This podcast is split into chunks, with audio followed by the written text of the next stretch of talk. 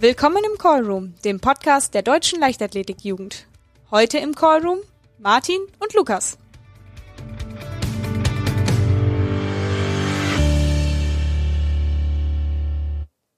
Hallo und willkommen zu unserer ersten Folge im Podcast. Hallo Martin. Hallo Lukas. Ja, ich freue mich, dass es jetzt geklappt hat. Ja, ich freue mich auch und bin voller Vorfreude auf diesen tollen Podcast jetzt. ja, wir haben ja lang geplant und äh, lang uns bemüht, dass wir diesen Podcast auf die Beine stellen können. Genau. Genau. Und wir sind jetzt auch ehrlich gesagt ganz froh, dass wir euch ein kleines Weihnachtsgeschenk verfrüht schon präsentieren können mit Genau. unserer ersten Folge. An dieser Stelle auch ein großer Dank an den DLV, der uns die technische Ausstattung zur Verfügung gestellt hat. Wir sitzen jetzt hier an einer Art Soundboard mit vielen Knöpfen und äh, wir hoffen, dass wir das einigermaßen hinbekommen. Ja, ich fühle mich fast wie im Radio. Ja, das ist wohl richtig. Wir haben auch äh, für die erste Folge ein tolles Programm vorbereitet. Genau. Erstmal möchten wir euch kurz erzählen, wer wir überhaupt sind, wo wir also herkommen. Wir sind ja ehrenamtlich hier und welche Möglichkeiten es sonst noch gibt, sich im DLV ehrenamtlich zu engagieren. Und dann erzählen wir beide natürlich auch mal kurz, warum wir denn den Weg ins DLV-Jugendteam gefunden haben und wie und warum vielleicht auch. Allerdings. Und dann haben wir noch ein ganz spannendes Interview mit euch mit dem Ast des Monats, der 15-jährigen Kugelstoßerin Julina Lange. Vermutlich habt ihr euch auch schon gefragt, äh, wer da gerade mit euch redet. Ja, unsere Namen kennt ihr jetzt ja schon. Das ist richtig. Äh, ja, wir beide sind ehrenamtlich beim DLV engagiert und äh, ja, wir engagieren uns da in verschiedenen Projekten.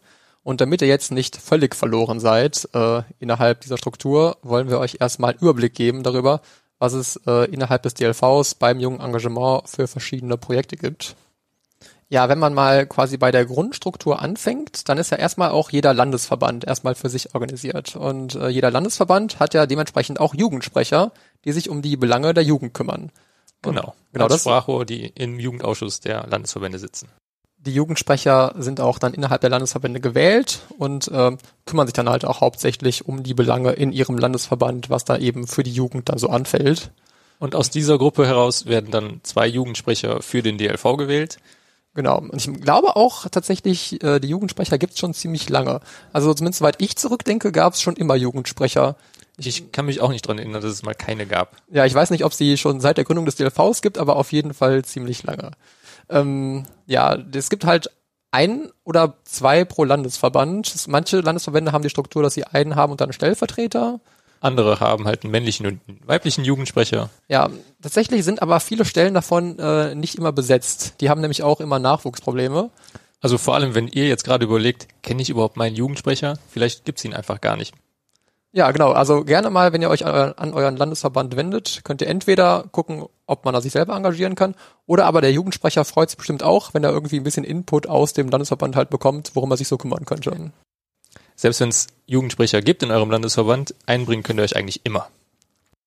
2012 gab es dann das erste deutschlandweite oder besser DLV-weite Projekt mit den Jubos Dopingprävention, also Jubos steht für Jugendbotschafter, die sich zur Aufgabe gemacht haben, Workshops anzubieten auf Landesverbands-, aber auch auf Verbandsebene bis hin zur regionaler Ebene, wo sie informieren über Themen, die halt Anti-Doping betreffen. Ja, durch die habe ich auch schon viel gelernt, muss ich sagen. Äh, wir haben ja manchmal so ein bisschen Kontakt mit denen und äh, da habe ich auf jeden Fall schon viel darüber gelernt, welche Medikamente ich im Training gar nicht nehmen darf und welche Medikamente ich nicht äh, vor einem Wettkampf nehmen darf. Ja, am besten nimmt man ja gar keine Medikamente. Manchmal, wenn man äh, erkältet ist, fürchte ich, kommt man nicht drum rum. genau. Ähm, ja, aber ich kann vielleicht hinzufügen über äh, die genaue Tätigkeiten der Jugendbotschafter Dopingprävention, wie auch über alle anderen Projekte, über die wir jetzt reden, werden wir auch noch äh, eigene Folgen machen, wo ihr dann genauer informiert werdet, was da geschieht. Natürlich, und da haben wir dann auch jeweils natürlich Experten für euch, die da deutlich tiefer in der Materie sind, als wir beide das gerade hier sind. Das ist richtig. Aber ich denke, der eine oder andere wird bestimmt schon mal den Jugendbotschafterstand auf den deutschen Meisterschaften gesehen haben oder bei Jugendmeisterschaften. Vielleicht sogar schon mal auf einer Landesmeisterschaft, wo sie an vertreten waren und hier dieses tolle Medikamenten. Ja, die haben immer so ein tolles Quiz. Das habe ich auch schon oft gemacht. Ja, ich auch. Aber muss trotzdem jedes Mal neu überlegen, was richtig und was falsch ist. Ja, oft kommen da auch neue Medikamente hinzu, dass man nicht schummeln kann vom letzten Jahr. Ja, ist auch besser so. Ja. Nach den äh, Jugendbotschaftern Dopingprävention 2012 wurde dann 2015 äh, das nächste Team oder das nächste Projekt quasi ins Leben gerufen unter dem Namen äh, DLV Jugendteam. Da wurden dann mehrere kleine Projekte drin quasi gesammelt, wo sich Mitglieder des DLV Jugendteams dann äh, ja zusammen drum kümmern konnten. Genau. Und Zum Beispiel Podcast. zum Beispiel Podcast. Und ich wollte auch gerade sagen, da können wir jetzt eigentlich besonders viel zu sagen, weil zufälligerweise kommen wir aus diesem DLV-Jugendteam. Ja, tatsächlich. Genau, da sind halt, wie gesagt, mehrere kleine, kleinere Projekte drin. Unter anderem betreuen wir zum Beispiel das Maskottchen Jule, wo der Martin auch übrigens eine ganz besondere Beziehung zu hat. Vielleicht kommen wir da in einer späteren Folge noch drauf. Ja, hoffentlich. Hoffentlich. Äh, genau. Unter anderem machen wir auch auf deutschen Jugendmeisterschaften ein Rahmenprogramm. Wer schon mal auf einer Jugendmeisterschaft war, hat bestimmt uns beim DLV-Stand gesehen. Vielleicht war auch schon mal jemand bei einem von unseren Camps dabei. Genau, weil zu deutschen Meisterschaften bieten wir eigentlich immer in den letzten Jahren äh, ein Camp an für äh, jugendliche Athleten zwischen 12 und 17 Jahren, die da mit uns hinfahren können. Und, wie Martin eben schon gesagt hat, der Podcast, den ihr gerade hört, ist auch ein Projekt, was eben gerade aus diesem Jugendteam entwachsen ist. Genau, das ist das jüngste Projekt, was wir gerade hier auf die Beine stellen. Als weitere Jugendbotschafter gibt's dann auch noch die Jugendbotschafter Sportpsychologie. Die sind auch noch relativ neu dabei und auch die bieten im Grunde Workshops an, aber haben auch ein Standangebot. Also bei deutschen Meisterschaften im letzten Jahr, dieses Jahr gab's ja leider keine, zumindest keine mit Rahmenprogramm, da waren die auch schon vertreten. Ja, dieses Standangebot an deutschen Meisterschaften ist echt schön, wie das jedes Jahr wächst gefühlt, wenn immer neue Projekte dazukommen. Und seit, ja, seit zwei Jahren jetzt, glaube ich, sind wir ja auch alle zusammen im Prinzip als DLV-Jugend oder als junges Engagement in einem Stand zusammengefasst. Ja, Weiterhin arbeiten die Jubus Sportpsychologie aber auch als Multiplikatoren, heißt, sie bilden im Prinzip weitere Trainer, vielleicht auch Athleten oder vor allem Interessierte aus, die dann ihr Wissen weitergeben können. Ja, das habe ich zufällig letztes Jahr auf der deutschen Jugendmeisterschaft gesehen. Da hatten die ein echt großes Seminar, äh, was sie quasi parallel zur Jugendmeisterschaft gemacht haben, weil da ja auch alle vor Ort sind. Und da hatten die hinten so einen richtig schönen Seminarraum, wo äh, alle möglichen Trainer und so bei denen waren und die quasi dann durch die Jugendbotschafter Sportpsychologie weitergebildet wurden. Ist ja auch ein interessantes Thema, finde ich. Ja, so interessant vor allem, dass die, glaube ich, auch ziemlich mit Bewerber überrannt wurden vor zwei Jahren, als sie gegründet wurden. Ich glaube, die hatten doppelt so viele Bewerber, meine ich, wie am Ende ins Team aufgenommen werden konnten. Ja, das sind äh, die großen Projekte, die es innerhalb der DLV-Jugend so gibt. Und ähm, als nächsten Punkt, beziehungsweise als Hauptteil in dieser Folge, wollten Martin und ich jetzt mal darauf eingehen, äh, wie wir damals darauf gekommen sind, äh, uns innerhalb der DLV-Jugend zu engagieren. Also Lukas, dann erzähl doch mal, seit wann bist du denn beim DLV-Jugendteam dabei? Ja, ich bin offiziell dabei seit äh, März 2017. Was heißt denn offiziell? Ja, genau, gut, dass du fragst, weil eigentlich äh, kenne ich das Jugendteam schon was länger. Ich habe ja nicht, ich bin ja nicht eines Tages aufgewacht und habe mir gedacht, so, heute ist der Tag, an dem ich mich jetzt im DLV Jugendteam engagiere, sondern äh, kennengelernt habe ich die tatsächlich äh, bei der Jugendmeisterschaft 2016 in Gladbach. Ah. Das war nämlich äh, damals so, wie es glaube ich auch vielen Leuten äh, ergeht. Ähm, Athleten aus meiner Trainingsgruppe sind da gestartet und äh, deswegen sind wir als Unterstützung mit einigen aus unserem Verein hingefahren. Und äh, wir waren sonntags da und es war tatsächlich so, dass äh, wir eine Einzelstarterin ganz früh morgens hatten und dann noch eine Staffel ganz spät abends. Die Staffeln sind ja immer das letzte bei so einer Jugendmeisterschaft, beziehungsweise bevor es dann die Staffelwettbewerbe extra gab, wie es ja jetzt geplant ist. Und ähm, genau, das heißt, ich hatte in der Mitte sehr viel Zeit einfach in Gladbach, wo auch keine Wettkämpfe waren, wo jemand aus meinem Verein gestartet ist. Das heißt, ich habe da mal äh, mich überall umgeschaut und damals gab es ja auch schon das Rahmenprogramm vom DLV-Jugendteam. Ja, ich war auch da. Ja, stimmt. Du bist ja schon länger im Jugendteam und äh, du warst vermutlich da. Ich kannte dich noch nicht, aber du hast da den Stand mit betreut. Ich war da, genau, ich weiß gar nicht, ob ich für einen Stand da war oder vielleicht sogar in anderer Funktion. Dazu kommen wir vielleicht natürlich in einer anderen Folge noch. Ganz genau. Ja, ich bin tatsächlich seit von Beginn an im Jugendteam, also seit 2015. Ja, das heißt, du konntest die nicht irgendwie durch selber kennenlernen, äh, konntest du nicht auf die stoßen, sondern wie bist du? Hast du die damals erkannt? Ja, es gab eine Ausschreibung, ich glaube, ich habe die bei Facebook damals noch gesehen. Und da konnte man sich einfach drauf bewerben. Ja. Das habe ich dann noch ganz förmlich gemacht. Bin dann Per E-Mail oder per Brief noch? Nee, das ging schon per E-Mail. Und bin dann dankenswerterweise auch eingeladen worden. Aber was stand denn in dieser Ausschreibung drin? Stand da einfach, also damals gab es ja noch kein Jugendteam, das heißt, es konnte noch nicht mit konkreten Projekten geworben werden, oder? Nee, es stand drin, dass man, dass der DLV ein Jugendteam gründen möchte, Ja. um Projekte innerhalb der Jugend anzuschieben. Und Ja, okay. da im Prinzip junge Leute zwischen 16 und 26 Jahren suchte, die bereit sind, sich da zu engagieren. Ja. Und dann hast du einfach eine E-Mail an den DLV geschrieben und hast eine positive äh, Antwort erhalten. Genau, bin dann irgendwann eingeladen worden und dann gab es auch eine Facebook-Gruppe noch dazu, wo Ja. dann alle Leute drin waren. Das war dann ganz witzig, weil da habe ich dann tatsächlich jemand kennengelernt oder wiedergefunden sozusagen, die im Prinzip aus meinem Nachbardorf, wenn man so möchte, kommt. Ja. Und ähm, dann sind wir dann zusammen da nach Alsfeld ins schöne Hessen gefahren. Ja. Und da war es dann so schön, dass du gesagt hast, da bleibst du und da wirst du dich jetzt dauerhaft engagieren. Ja, wie ganz viele, die beim ersten Mal dabei waren, sind Ja. die bis heute noch da. Und ähm, genau, einmal einmal drin und dann Genau, verloren, da kommt man nicht mehr raus. Daher hat man keine Chance mehr. Ja, genau, das geht den meisten so. Ja, genau, äh, so, einen, äh, so eine schnelle Ankunft im DLV Jugendteam hatte ich nicht, weil dann habe ich ja, wie ich da 2016 auf der Jugendmeisterschaft in Gladbach war, zwar viel vom Stand gesehen. Es- Ihr wart ja damals direkt neben dem Nadau-Stand. Das waren die beiden Stände, wo ich immer war. Nadau und, oben und ihr. auf der Wurfwiese. Ja. Genau. Und da habe ich dann auch, nachdem ich äh, die ganzen Aufgaben am Stand gemacht habe, ja auch dieses schöne äh, Bändchen bekommen, was es äh, immer verteilt wird. Ja, Also jedes Jahr in einer anderen Farbe. Genau, was mich, äh, was ich sehr schön fand, was mich auch dann immer länger noch an diese Meisterschaft und eben an den Stand auch erinnert hat.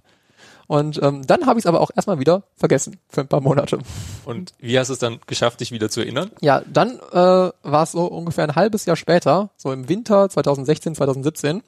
Da war ich dann so am Punkt äh, im Leben, wo ich so nicht ganz glücklich war mit meiner Freizeitgestaltung. Also ich hatte gerade so mit meiner ersten richtigen Arbeit angefangen und äh, in meinem Team waren halt einfach nicht so viele sonderlich junge Menschen. Also der Altersschnitt bei meinem Arbeitgeber war halt recht hoch und mir hat schon so äh, irgendwie der Kontakt mit Gleichaltrigen gefehlt. Also habe ich wirklich so in meinem Leben selber gemerkt. Gleichzeitig war es auch so, dass äh, mein eigenes Training auch nicht so gut lief. Ich war öfters mal verletzt, konnte dann in diesen Phasen auch nicht zum Training gehen. Und ich dachte mir, irgendwas würde ich jetzt gerne mal machen. Also mich irgendwo einbringen, mich irgendwo engagieren. Ja, und, Und, dann ähm, hast du einfach eine E-Mail geschrieben? Ja, oder so weit war ich noch gar nicht. Dann habe ich überlegt, was könnte ich machen und da habe ich mir echt so ein paar Sachen aufgeschrieben, ob man jetzt vielleicht in einem Tierheim hilft oder was, was einem halt so durch den Kopf geht. Und dann musste mich aber wieder an das äh, Bändchen äh, und an die Jugendmeisterschaft erinnern und an den Stand vom Jugendteam. Und dann habe ich mal im Internet so geguckt und da gab's echt äh, ein schönes Bildchen vom Jugendteam, beziehungsweise da war ja auch schön aufgeschrieben, was sie so für Projekte haben. Und ich dachte mir, das ist doch wirklich äh, schön. Also da könnte ich mir gut vorstellen, was zu machen.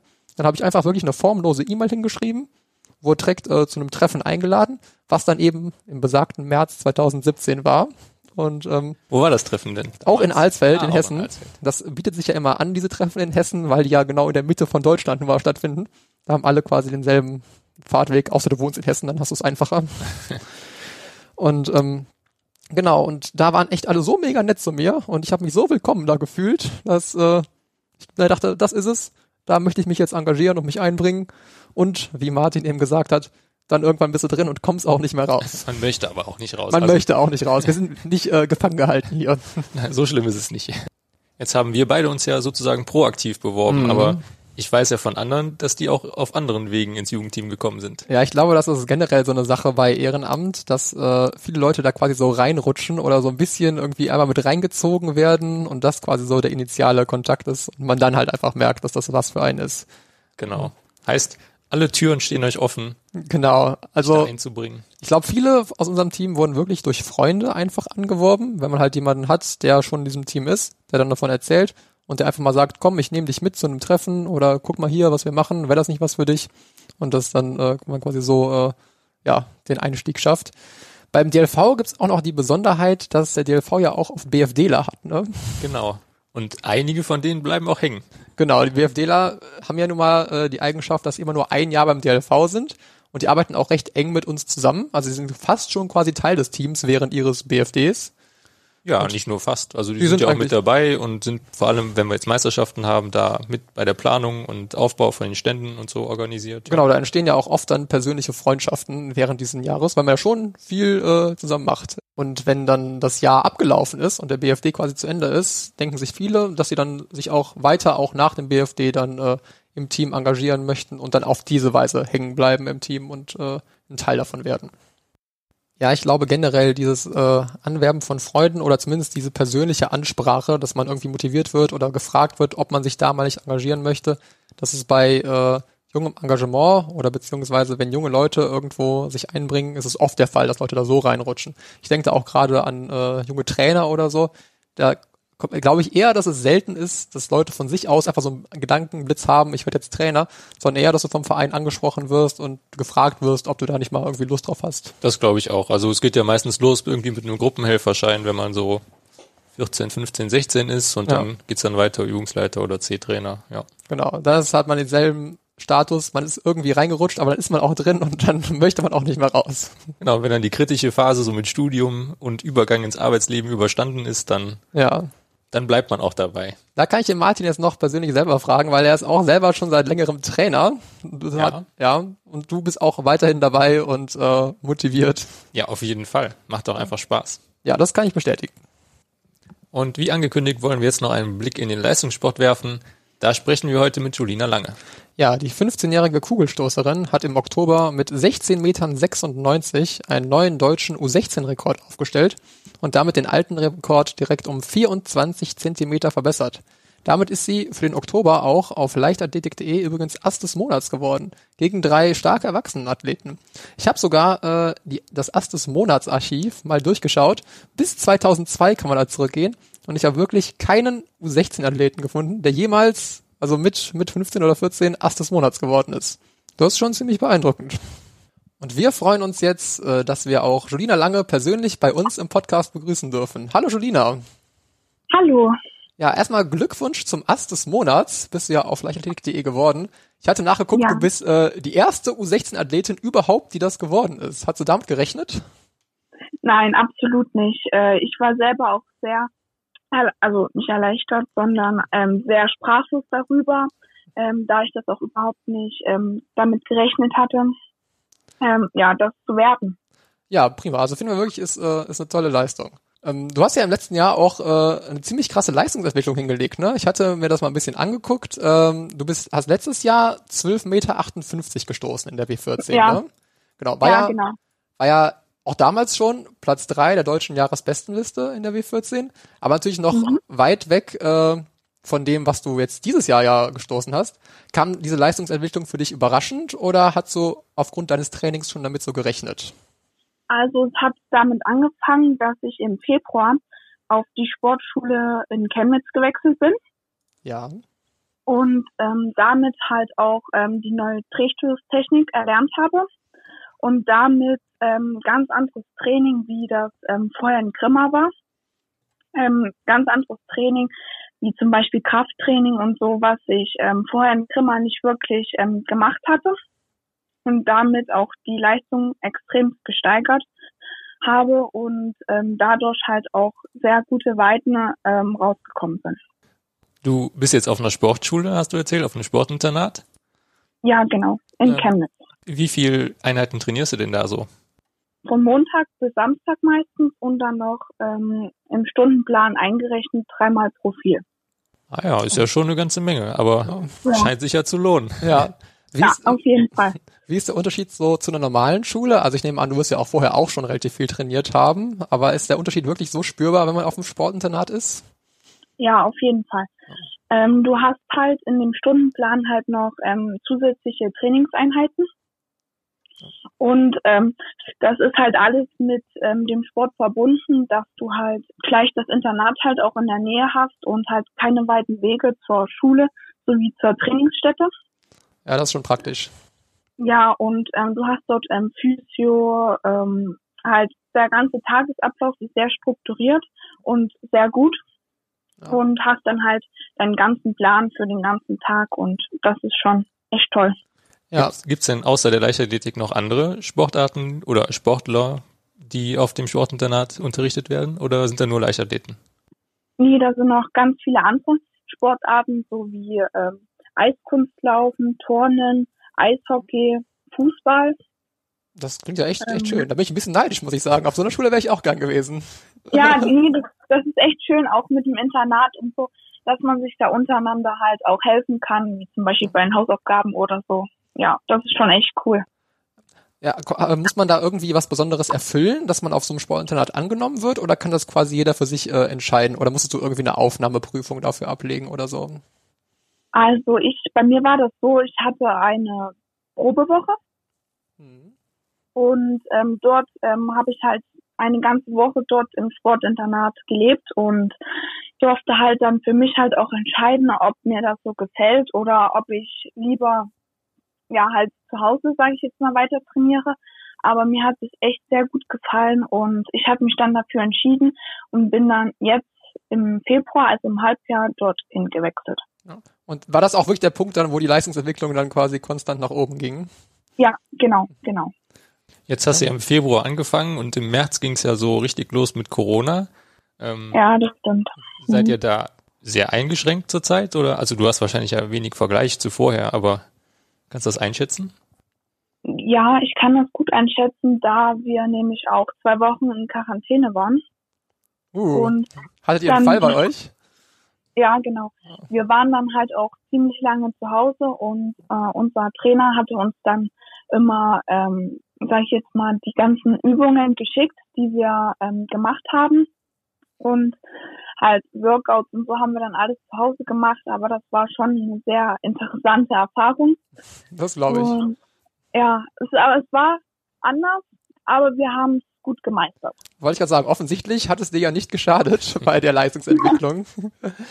genau. Konntest du dann irgendwann absehen, weil du hast im letzten Jahr ja ähm, die 12 Meter gestoßen, konntest du irgendwann absehen, dass es dann dieses Jahr wirklich Richtung 16 Meter gehen könnte? Beziehungsweise was war so der erste Moment, wo du gedacht hast, oh ja, da könnte vielleicht sogar der deutsche U16-Rekord wackeln?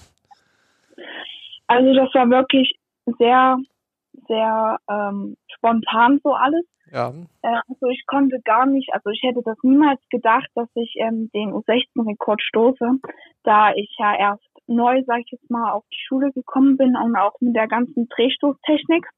Also am Anfang ähm, ist ja klar, dass man da jetzt, also man muss sich halt auch erstmal an die neue Technik dran gewöhnen und da hatte ich das halt nie gedacht, dass ich so weit stoße. Aber von Training zu Training wurde es halt immer besser und ähm, ja, dann zum Schluss ist es halt so weit gekommen, wo ich auch nicht damit gerechnet hätte. Ja, ich hatte schon auch nochmal nachgeschaut, dass du auf den sächsischen Landesmeisterschaften nämlich ja auch schon einen Landesrekord gestoßen hast mit 16 Metern 36. Das ist ja auch schon ja. eine enorme Leistung. Ja, genau. Es war zur Landesmeisterschaft in Mittweida. Neben dem Kugelstoßen hast du ja auch Diskus bei den Landesmeisterschaften gemacht, richtig? Ja, das ist richtig. Trainierst du das genauso viel wie Kugelstoßen?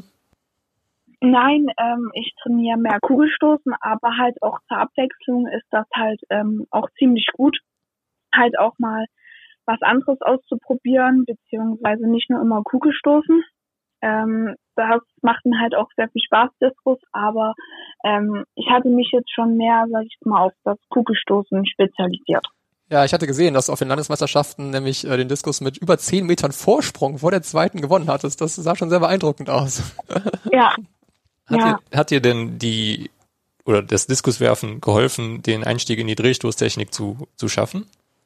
Ja, ja, hat mir. Ich hatte vorher schon ähm, Diskus gemacht oder Diskus geworfen und ähm, da kannte ich ja schon ein bisschen so die Technik und ähm, konnte das dann eigentlich auch schon, sage ich jetzt mal, ein Stückchen mit zum Kugelstoßen nehmen und ähm, konnte da halt auch ähm, ja, verschiedene Drehbewegungen oder so mit einfließen lassen, die ich halt schon vom Diskus werfen kannte. Und mhm. ich denke, das hat mir auch dann schon ein Stückchen geholfen. Weißt du denn noch ungefähr, wann du so für dich gefunden hast, werfen ist genau meine Sache? Also wahrscheinlich hast du ja früher, sage ich jetzt mal, ist ja vorsichtig, du bist ja 15 noch, ähm, hast du ja wahrscheinlich alles trainiert, auch ganz normal Sprint, Mehrkampf in die Richtung. Wann hast du so gemerkt, Wurf ist genau meine Sache? Also das hat ähm, damit angefangen. Also früher hatte ich halt wirklich alles mitgemacht, ähm, Weitsprung, Sprint und so. Und ähm, dann habe ich halt ähm, Schlagball mitgemacht und da hat sich das dann halt schon sehr ähm, herauskristallisiert, dass Werfen mir sehr dolle liegt und dann war ich halt im Schlagball auch ziemlich, ziemlich gut und ähm, habe dann halt in der Halle auch auf Medizinball mitgemacht, mhm. Medizinballstöße und da war ich halt auch ziemlich weit vorne und dann kam es halt zum Kugelstoßen. Also im Prinzip einfach übers Ausprobieren herausgefunden. Ja. Genau. Ja, ja, schon.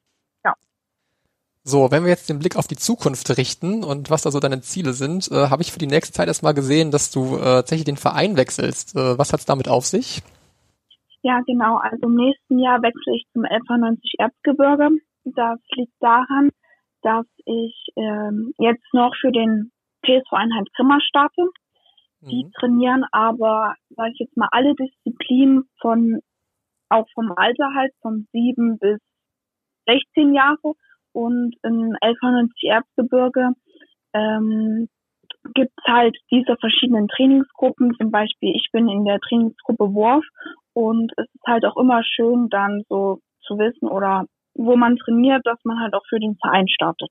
Ja, das glaube ich. Hast du denn schon konkrete Ziele fürs nächste Jahr? Ich meine, wenn man erstmal deutschen U16-Rekord gestoßen hat, ist man ja schon ziemlich oben auf. Kann man da überhaupt fürs nächste Jahr sich konkrete Ziele setzen? Irgendwie, die man nach Distanz beziffert oder ähnliches?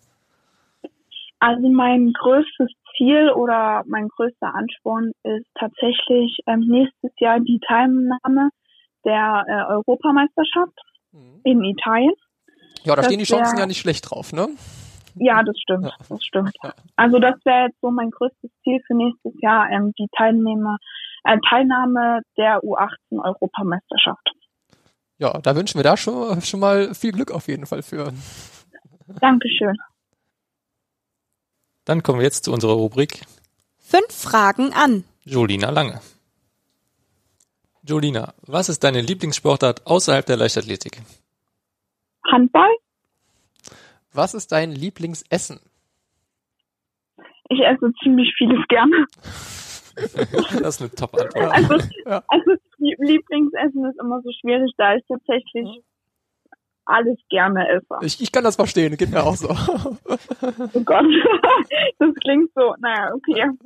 Aber ja, ist so. Ja. Wer oder was ist dein Vorbild? Jetzt müsste ich in Sätzen antworten. Ist, ist, ist das okay? Ja, auf jeden Fall. Okay, also äh, wir, wir haben da eine Trainingsgruppe und da tra trainiert zum Beispiel Christina Schwanitz, oh ja. Katharina, Katharina Maisch und Sarah Schmidt und wenn man die dann schon so sieht, so wie sie trainieren und so, ist das schon ein ziemlich großes Vorbild. Und ja, damit man halt auch selber weiß, dass man da halt auch so hinkommen möchte. Welche Superkraft hättest du gerne? Superkraft. Oh Gott, das ist eine schwierige Frage. Ähm, vielleicht fliegen zu können? Finde ich solide. Und zum Abschluss, was ist dein Lieblingsprogramm oder deine Lieblingsserie? Das muss ich überlegen. Hm. Kannst du da ein, eine, äh, eine Serie vielleicht rausnehmen, die du in letzter Zeit vielleicht geguckt hast? In letzter Zeit, ähm, The Vampire Diaries. Ja, das ist auch eine gute ja, Antwort. Genau. Danke dir, Jolina, für das Interview und für deine Zeit. Danke ebenso. Und äh, ja, vielleicht sehen wir uns ja noch mal irgendwann genau. auf einer Jugendmeisterschaft kannst, kannst oder so. Du dich bemerkbar ja. machen. Ja. ja, bestimmt.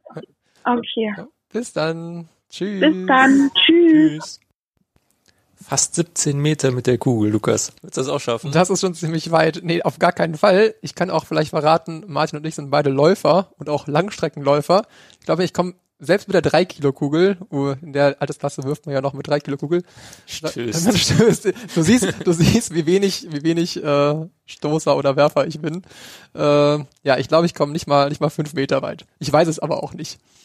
ah, für Sportabzeichen reicht's vielleicht. Ja, nee, auch das glaube ich schon nicht. Letztens, also vor Corona noch, äh, wurde ich mal genötigt von Werfern aus, aus unserem Verein, nach dem Training mal einmal in den Kugelstoßring zu gehen und aus Spaß mal so eine Kugel zu stoßen. Und glaub mir, das war eine Katastrophe. Also, glaub mir, die Leute vorher sind um den, äh, um den Ring drumherum weggegangen, damit sie nur nicht getroffen werden. Aber das Ding ist auch wirklich äh, quasi kurz hinterm Ring auch wieder äh, in den Boden gesegelt. Von daher 17 Meter, überleg mal, wie lang das ist. Das ist ziemlich weit. Ja. Dann überlassen wir das Kugelstoßen auch den Experten. Ja, da wäre ich auch stark für. Damit sind wir auch schon am Ende von der ersten Folge Call Room angekommen. Ja, ging irgendwie doch äh, besser, als ich vorher vermutet hatte. Ja, also es war ja tatsächlich die, der allererste Versuch. Ja. Und dafür hat's, finde ich, gut funktioniert. Also ich muss auch wirklich sagen, ich hatte viel Spaß mit dir, das aufzunehmen. Dann hoffen wir, dass ihr genauso viel Spaß beim Zuhören habt. Ja. Und ähm, wir haben auch noch aber einen Aufruf für euch. Wir machen diesen Podcast ja auch hauptsächlich für euch, ne, die Zuhörer. Ja. Das heißt, wir wollen auch über das reden, was euch in der DLV-Jugend interessiert. Das heißt, wir freuen uns sehr über jegliche Zuschriften mit Themenvorschlägen, Feedback oder anderem. Vor allem natürlich gerne Lob. Aber gerne auch Vorschläge für Themen. Und ähm, da könnt ihr uns sehr gerne auf Instagram kontaktieren. Da ist unser Account dlv-jugend. Oder wenn ihr äh, kein Instagram habt oder uns lieber per E-Mail schreiben wollt, dann könnt ihr das natürlich auch tun unter der E-Mail-Adresse jugend-team at leichtathletik.de. Ich kann es nochmal betonen, wir freuen uns auf all eure Zuschriften. Ja, und ich würde sagen, damit haben wir die erste Folge absolviert. Genau. Wir wünschen euch noch äh, einen schönen Tag oder einen schönen Abend, wann auch immer ihr uns zugehört habt. Und hoffen, dass ihr auch beim nächsten Mal wieder einschaltet. Genau, wenn es wieder heißt, willkommen im Callroom. Und wir verabschieden uns jetzt in den Wettkampf. Bis dann. Tschüss.